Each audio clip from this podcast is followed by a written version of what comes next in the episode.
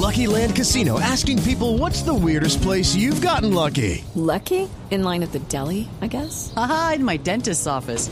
More than once, actually. Do I have to say? Yes, you do. In the car before my kids' PTA meeting. Really? Yes. Excuse me, what's the weirdest place you've gotten lucky? I never win and tell. Well, there you have it. You can get lucky anywhere playing at LuckyLandSlots.com. Play for free right now. Are you feeling lucky? No purchase necessary. Void where prohibited by law. 18 plus. Terms and conditions apply. See website for details.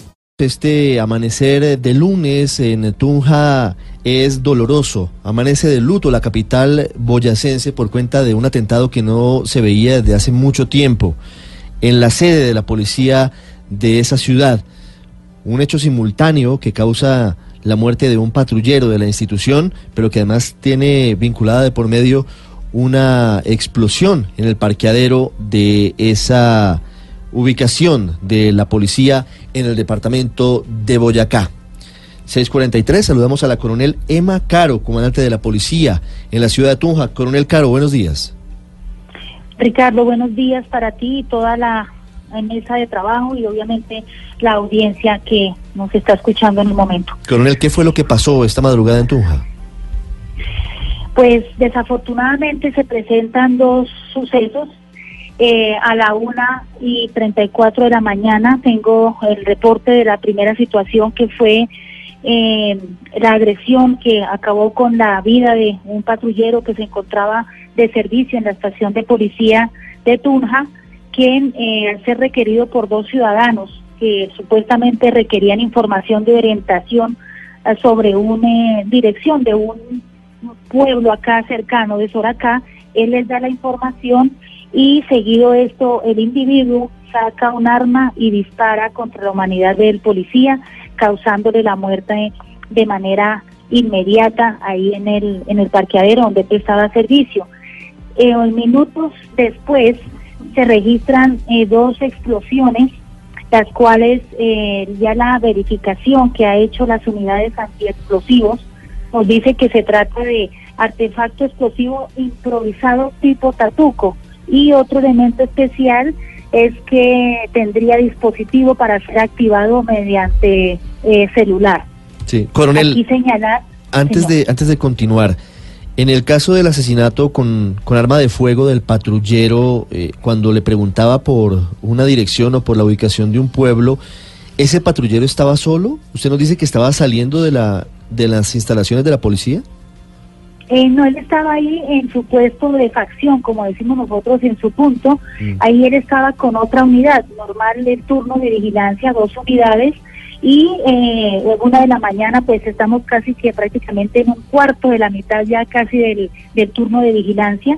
Y se acercan los ciudadanos a preguntarle y él pues normalmente, pues como suele suceder y acá en esta ciudad que siempre se está atento a, a atender cualquier requerimiento de la comunidad, él hizo lo propio para darles la información y bueno, estos sujetos eh, lo, lo agreden Sí. y lo ultiman con arma de fuego. ¿Hay reacción del, del otro patrullero que estaba con el intendente o la persona que fue asesinada? El auxiliar estaba, era un auxiliar, estaba ahí cerca, Ah, estaba diagonal, el muchacho pues lo que hace es que se resguarda de inmediato y por unos segundos, porque lo que manifiesta el joven es que estos sujetos eh, disparan contra la humanidad del patrullero y de inmediato emprenden la huida. Él lo que hace en esos segundos, microsegundos, es eh, reportar la, la novedad y ahí fue cuando ya reaccionamos todas las unidades para llegar aquí al sitio, solo que en esos instantes pues él estaba tras un muro donde se resguardó inicialmente. Coronel, ¿y tienen algún indicio de qué tipo de personaje es o a qué pertenece, por qué andaría armado, etcétera? ¿Alguna, alguna indicio que nos lleve a pensar que, que detrás puede haber algo diferente a una simple reyerta? Elementos de información contundentes, hablar de una estructura o de unos potenciales autores no se tienen en el momento, revisando como las informaciones eh, que de que se manejan acá, no, no se tiene algún elemento que señale potencial eh, dirección de una organización o estructura. Esto se trata de una acción mediática terrorista. eh, nos nos eh, afecta muchísimo porque en esta ciudad no se presentan esta clase de hechos. Por allá en el 2006 me indicaron que en Venta Quemada se presentó un hecho más o menos parecido donde muere un policial.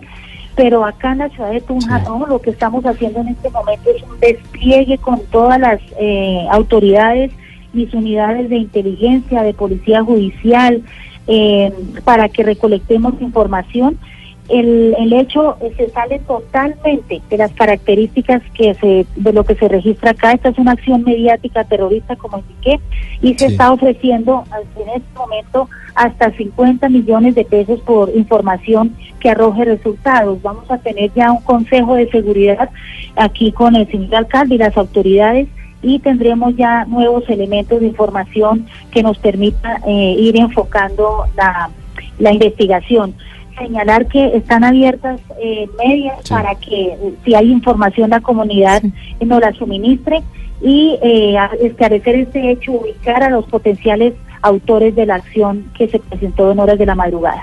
Eh, pero si usted dice, coronel, que es una acción mediático terrorista, es que creen que hay de un grupo detrás, que no es simplemente algo personal eventualmente entre, entre quienes atacaron al policía y el policía. Claro que sí. ¿Sabes qué nos permite afirmar esto?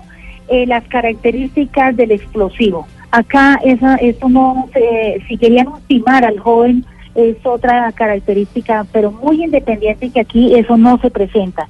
Y el hecho es que hicieron dos actividades en simultánea, podría decirse, me distraen al policía pidiendo la información y lo que se entiende aquí es que estarían instalando las cargas. En ese momento, mientras él daba la información, lo ultiman, ganan tiempo y bueno, eh, pasa lo, el hecho que les estoy comentando. Coronel, para finalizar, ¿qué grupos podrían estar detrás de este atentado?